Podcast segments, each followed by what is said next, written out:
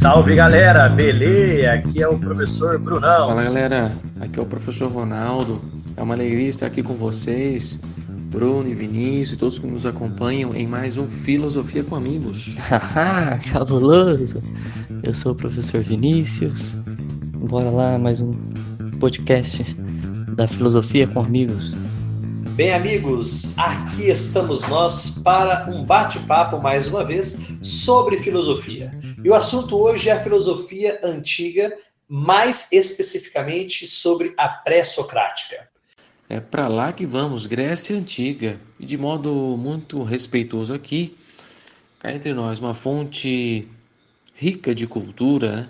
da arte, da religiosidade e mais do que nunca da ciência na verdade, da própria filosofia, enquanto saber racional empírico, que também utiliza a observação. Pois bem, temos, portanto, aqui, amigos, uma religião grega politeísta, que na qual formulava mitos que explicavam os eventos da natureza e a própria condição da vida humana nessa sociedade.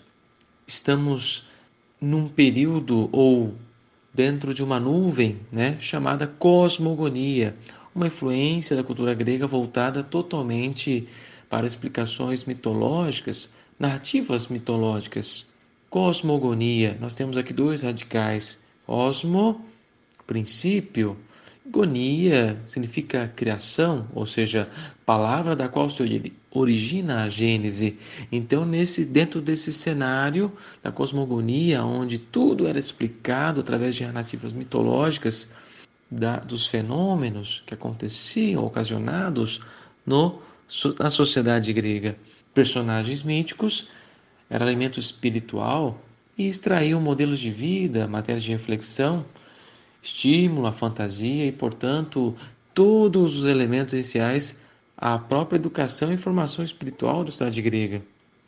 As problematizam, formulam indagações e questionamentos sobre essa cosmogonia, na qual se denomina como cosmologia, galera. Cosmologia, ou seja, cosmo, né, o princípio, o universo, logia, significa ciência, né? dois termos gregos, ou seja, da cosmogonia para a cosmologia agora. Isso porque essas pessoas agora que começam a ir por esse outro caminho se aprofundaram ao questionar sobre o que seria o princípio, a origem, ou seja, a arqué em grego. Estes outros que serão chamados de primeiros filósofos ou filósofos da physis, da natureza, Portanto, falar aqui da contribuição da filosofia nesse contexto mitológico em que a Grécia estava é falar do início da ciência, amigos. Ou seja, é dentro desse contexto e é nesse sentido o modo de explicar a realidade natural a partir dela mesma, sem nenhuma referência ou sobrenatural misterioso, ou seja, usando a racionalidade diferente então como estava presente nas narrativas mitológicas. É esse viés que queremos aqui conversar com vocês e trocar essa ideia com vocês. Né? O início da filosofia. Bora lá agora, Bruno e Vinícius, ajudando a gente então a conhecer um pouco sobre esses filósofos e suas contribuições não só para a Grécia, mas para os momentos do seu médico científico. Bora lá? E um dos principais nomes dos pré-socráticos é Heráclito. O Heráclito é bastante conhecido aí da galera por causa daquela frase dele, né? De que o homem não pode banhar-se duas vezes no mesmo rio. Galera, essa frase ela explica resumidamente toda a teoria de Heráclito. O Heráclito ele baseava as suas ideias na lei fundamental da natureza. Por quê? Segundo ele, tudo flui em grego pantarrei, não é? Para ele tudo flui, nada é permanente. Olhemos a natureza, tudo está em constante mudança, tudo está num constante vir a ser. Assim como a natureza o tempo todo está em mudança, o ser humano também muda o tempo todo. Por isso a frase: o homem não pode banhar-se duas vezes no mesmo rio. Primeiro, porque o rio é outro, o rio está em constante mudança. A cada segundo, o rio, a água que passa no rio, faz dele ser um rio novo a cada instante. E também o ser humano, que entra naquele rio daquele momento, daqui a um pouco já não é mais o mesmo, está mudado. Galera, vocês, quando começaram a ouvir esse podcast, eram, estavam de um jeito, eram um ser humano. Agora já estão de um outro jeito. Portanto, nós mudamos o tempo todo, mudamos de ideias, mudamos as nossas concepções, mudamos a nossa maneira de olhar o mundo. Portanto, para este filósofo, tudo flui, ou seja, nada é permanente, a não ser a mudança. Ou seja, o tempo todo estamos tendo mudança. E o que é símbolo dessa mudança para Heráclito? O fogo. O fogo possui, amigos, essa capacidade de transformar as coisas. O fogo movimenta, o fogo agita. Por isso, para o Heráclito, o mundo e a natureza são constantes movimentos. Para ele, o tempo todo, tudo está mudando. É o que ele chama de movimento constante. Para ele, a natureza tem como principal característica o movimento constante. Tudo muda. Vocês, eu, a natureza, o mundo. Ah, meus amigos. Pois bem, bora lá falar sobre filosofia antiga os pré-socráticos. Que tal, hein? E gostaria de iniciar aqui a reflexão comigo a partir de Parmênides. O ser é e o não ser não é. Poxa, que confusão, hein? É, não é, tá, não tá. Que negócio é esse? Por que confundir tanta cabeça da gente esse Parmênides, não é verdade?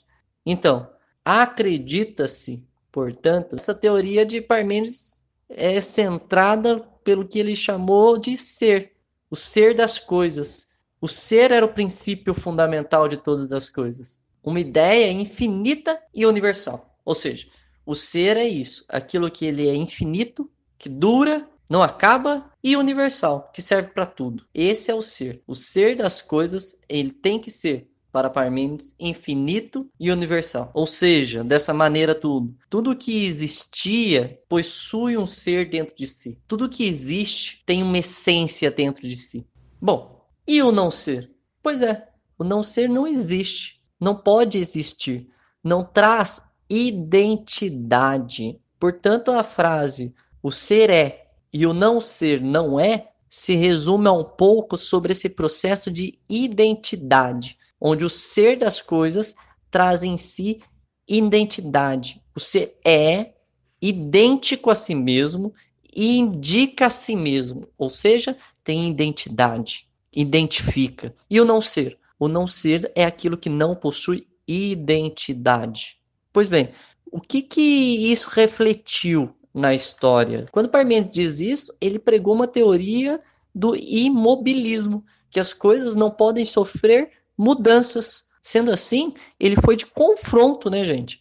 Confronto direto com um outro filósofo aí explicado sobre Heráclito, que ele pregava, na verdade, o movimento, que as pessoas modificam, que tudo flui, como foi bem dito até então. Aí, com essa ideia que o ser não se modifica, que ele se identifica, que ele é imutável, que ele traz uma identidade, foi em confronto.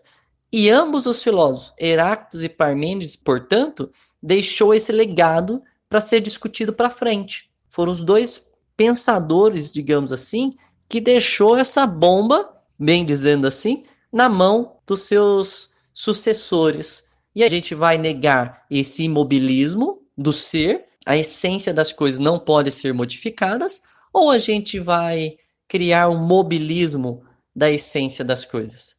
Acho que parte por aí a ideia de Parmênides, que o ser ele é imutável, ou seja, ele é atemporal, ele possui uma identidade, primeiramente, e o não ser, ele não existe.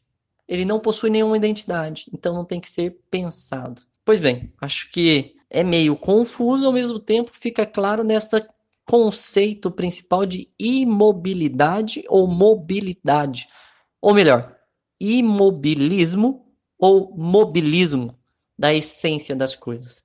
Eu sou um que me modifico todos os dias a partir da, dos acontecimentos, ou eu sou uma pessoa que minhas atribuições modificam, mas a minha essência, o meu ser não se modifica. E esse, essa discussão aí é levada a longo, depois a gente até pode colocar um podcast na frente sobre tudo isso aí, mas é isso que esse recado que eu gostaria de deixar com vocês. Essa essa dicotomia, digamos assim, essa dialética entre esses dois filósofos, Heráclito e Parmênides. A nossa essência, o ser das coisas, flui ou a nossa essência, o ser das coisas é em si algo infinito, é em si algo atemporal. Bora lá? Acho que é uma boa pergunta para fazer aí. Será que eu sou uma pessoa que modifico? Ou será que eu sou uma pessoa que modifico minhas atribuições, mas a minha essência sempre vai ser a mesma? É isso aí, galera. Valeu pela sua companhia até aqui. Beijo do Brunão. Até o próximo. Um abraço, galera, e até o próximo podcast. Bom, é isso aí, minha gente. Então a gente encerra aqui indicando o livro Pré-Socráticos, A Invenção da Razão, do autor Maciel Júnior. E também a música Como uma Onda no Mar, indicada aí pela nossa ouvinte Vilma. Até mais. Tchau. Fui.